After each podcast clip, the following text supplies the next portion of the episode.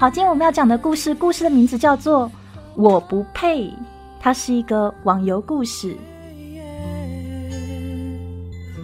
我的生命因为你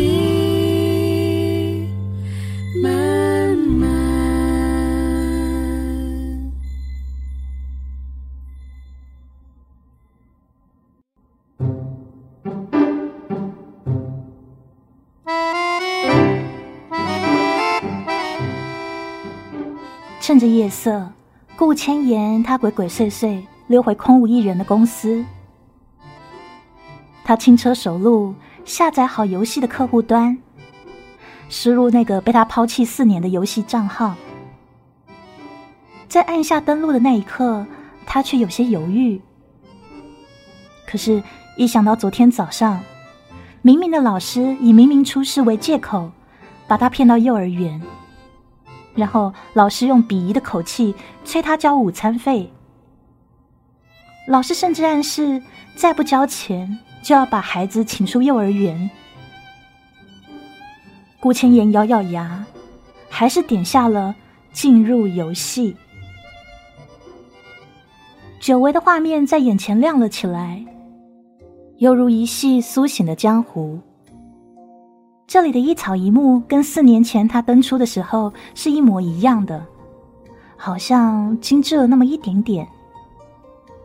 远处是潺潺的流水断桥。斜阳残雪，顾千言恍然，怔怔看着游戏中的自己。很快的，有人发来组队邀请，他按下确定。队伍评：我真是富二代。说，师傅，我有没有眼花？真是你吗？这个叫我真是富二代的，是他当时在游戏里捡的徒弟。一个手残的游戏小白，顾千言心里是暖暖的，没有想到隔了四年，这里居然还有熟人，而且还记得他。于是千言说了：“是我是我。”他是用他的游戏名顾万宇回答的。我真是富二代，说：“哎 师傅，我还以为这辈子再也见不到你了。”顾千言有些唏嘘，当年他决定结婚的时候就告别游戏。现在他重回游戏的原因，居然是因为自己无法负担起女儿的日常生活开销，所以跑回来打装备挣钱的。他的徒弟显然不知道他的打算，兴冲冲的跟他介绍这几年来游戏内的变化，还邀请他周末一起组团刷装备。顾千言当然是求之不得啊！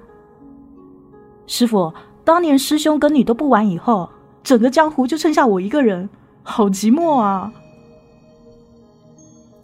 顾千言愣了愣，手指落在键盘上，怎么也敲不下去了。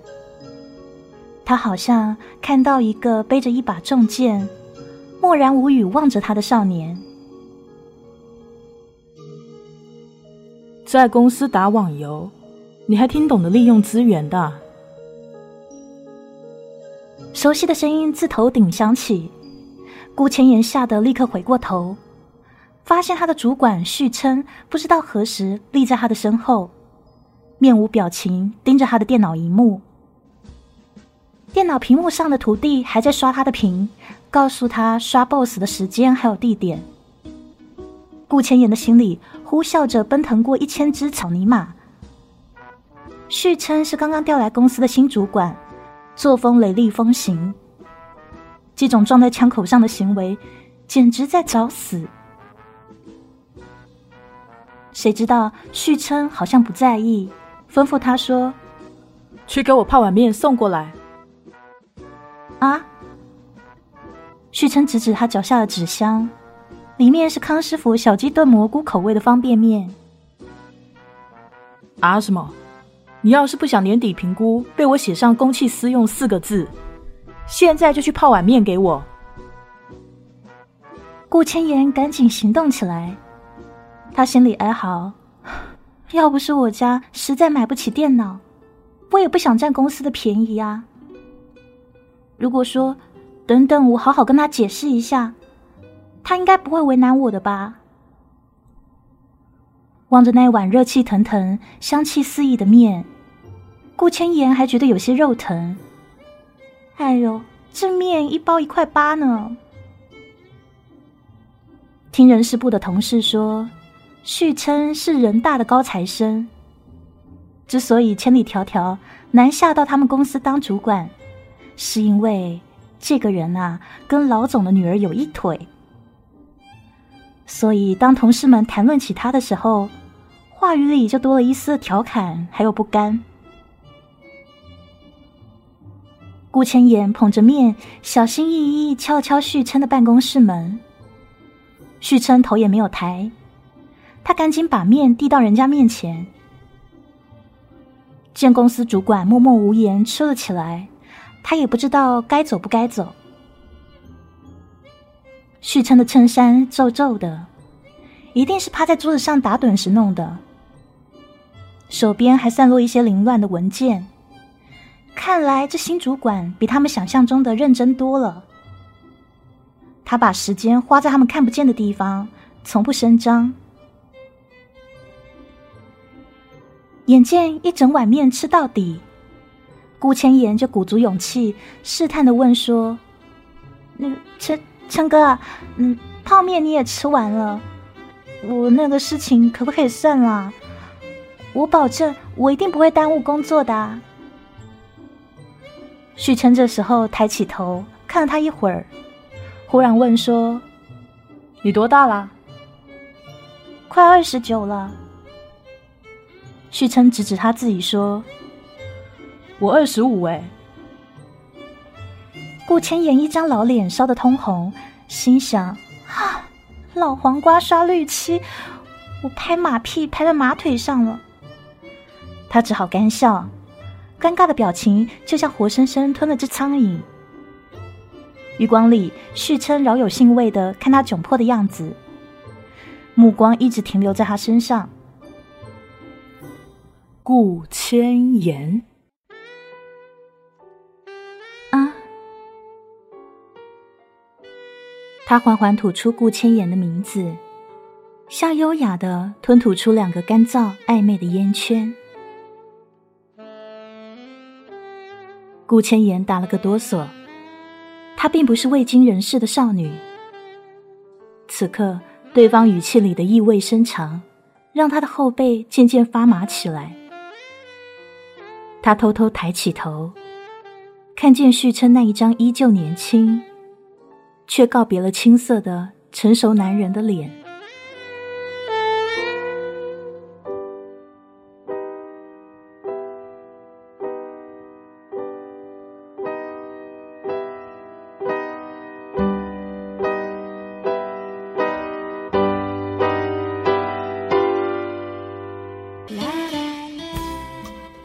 顾千言严肃认真的盯着记事本，从旁人看来，他正认真的参与由旭琛主持的周会，但是实际上，他正苦大仇深的计算游戏里各项技能的数据，提高自己伤害输出值。四年没有玩游戏了，不知道我操作还可不可以跟得上？我那些装备是不是过时了？顾千言，旭琛深不见底的眸子正不动声色的看向他。对于这次的广告策划，你有什么意见？千言慢慢站起来。刚刚旭琛说了什么？他完全没有注意。长着恶魔角的男人似乎发现让他走神的根由，怀疑的看了他手上记事本一会儿，皱起眉头向他逼近。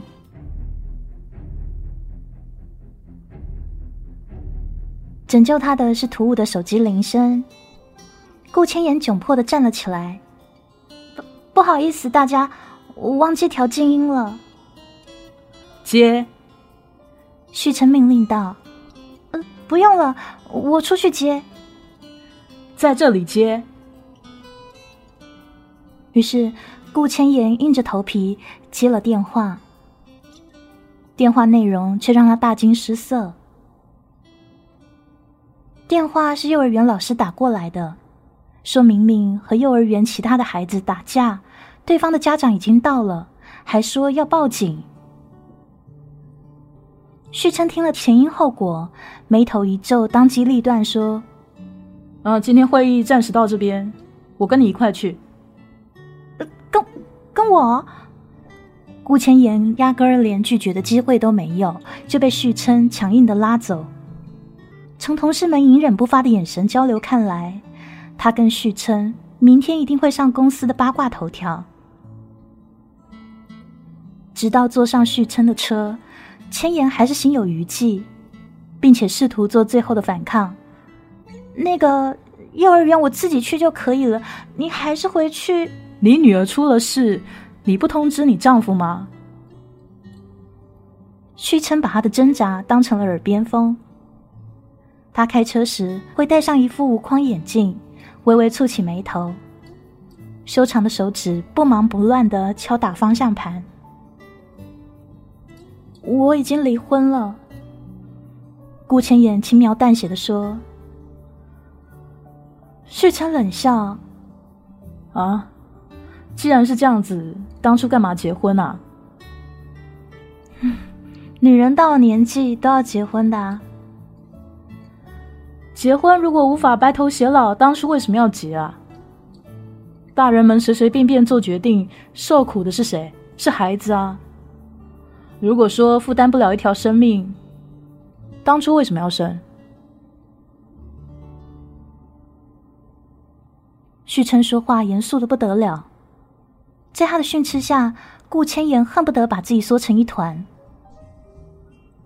他瞥了顾千言一眼，干嘛摆这种表情？我只是跟你说，大人也有责任，责任很重要。我又不是在骂你。顾千言叫苦不迭，心想：这都不算骂，什么是骂？对，对不起啊！他只好道歉。你有做什么对不起我的事情吗？许琛问的很直接，就像一把尖刀戳进他的心坎里。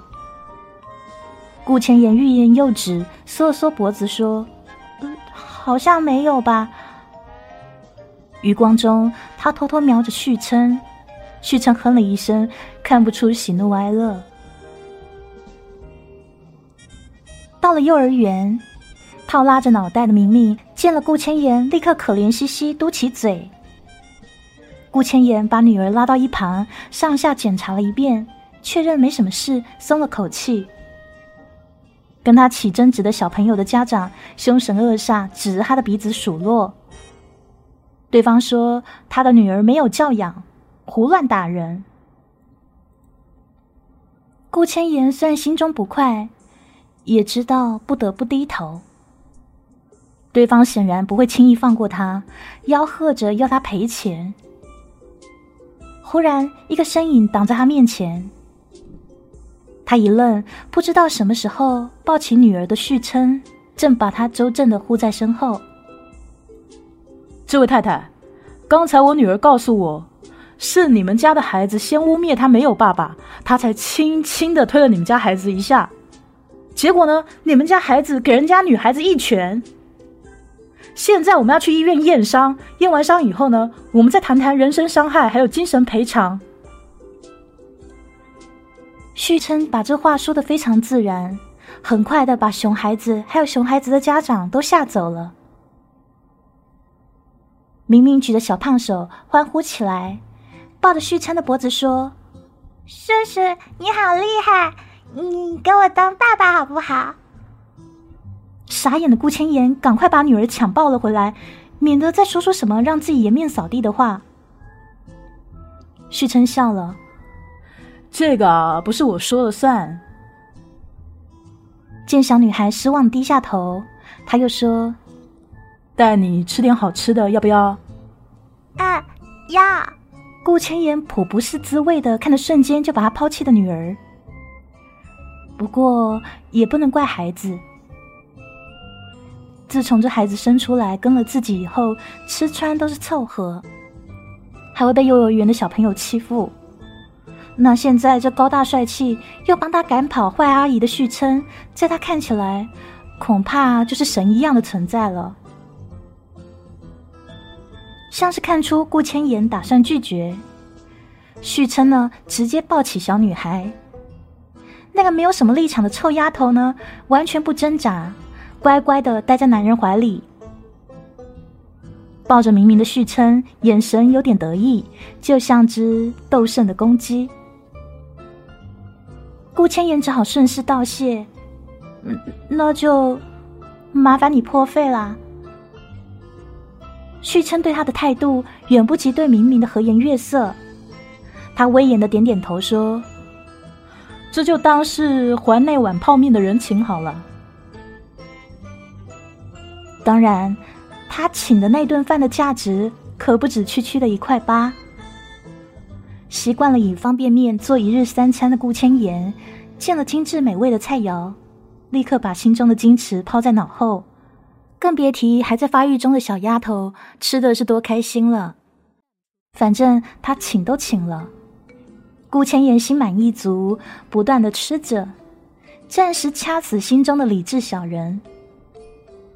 这对母女吃的不顾形象，引来其他客人的侧目。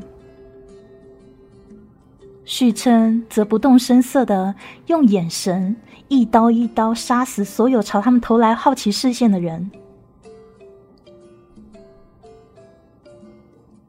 顾千言不顾嘴角的黑胶，试探性的。对旭琛赔起了笑脸。旭琛切牛排的姿势还是很优雅，看都不看他一眼。怎么啦？有话直说。等一下，可不可以麻烦你先送明明回家，再送我回公司啊？旭琛马上反应过来，气着说：“你又要回公司打游戏啊？我真没见过你这样不负责任的妈妈。”明明拉拉旭琛的裤子，奶声奶气的说：“叔叔，妈妈说他打赢游戏就可以给我买糖吃了。我在家里不怕的。”旭琛的眉头锁成一个结，他神色复杂的看着顾千言说：“你到底是怎么回事啊？已经穷到要靠打游戏养活女儿？”顾千言苦笑。谁让我什么都不会呢？徐成隐忍不发，还好明明手脚并用，爬到他身上撒娇，笑的口水糊他一身，才让旭琛的表情缓和些。顾千言看着名牌西装上的口水，脸都要紫了，想伸出手帮他擦擦，结果被旭琛一瞪，只好赶紧把手缩了回来。他们离开的时候，还被服务员误为是一家三口，追着给了一张家庭套餐券。顾千言想解释，但是旭琛理所当然的接了，折了折，塞进明明的口袋里。叔叔，下次还可以带我跟妈妈一起来吗？旭琛装模作样看看沦落成附赠品的顾千言一眼，他说：“好啊。”看你的面子上，勉强可以带。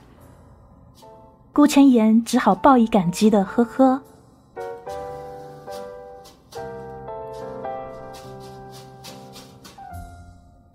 在旭琛睁一只眼闭一只眼的纵容下，顾千言总算堂而皇之的在下班时间用公司的电脑刷起副本。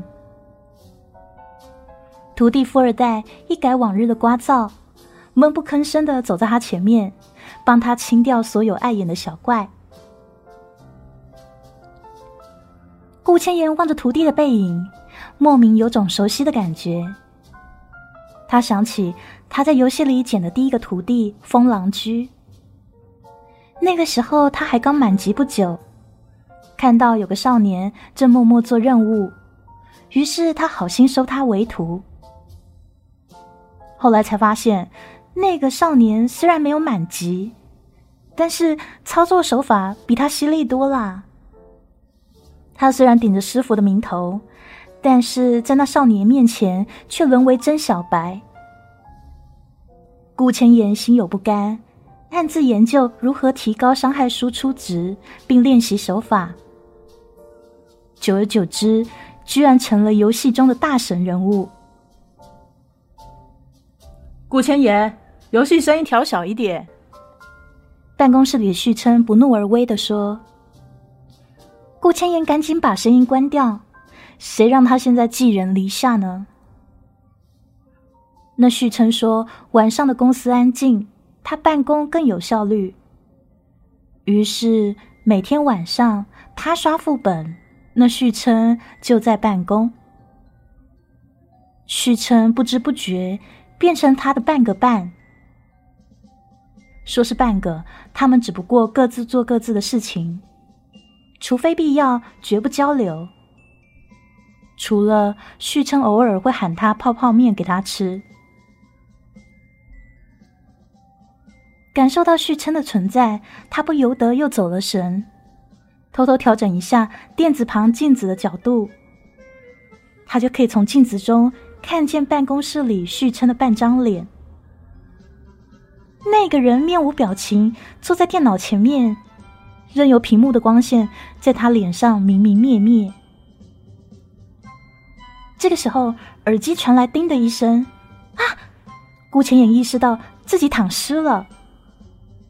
原来是他的分神害得灭团了，非常生气的队友直接加他的仇杀，把他干掉。他还没有反应过来，徒弟富二代已经挥舞着重剑，朝把他干掉的队友劈了过去。很快的，对方也躺尸。队伍频道开骂起来，顾千言震惊。他离开游戏的时候，那富二代还是个小白。几年不见，操作变得如此犀利。唉，感慨虽感慨，他连忙郑重向对方道歉。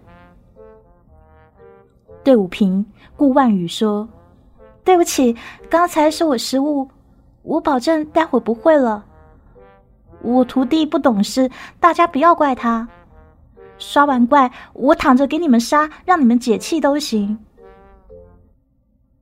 重刷 BOSS 的时候。”顾千言就没有再走神，连话都没有再多说了。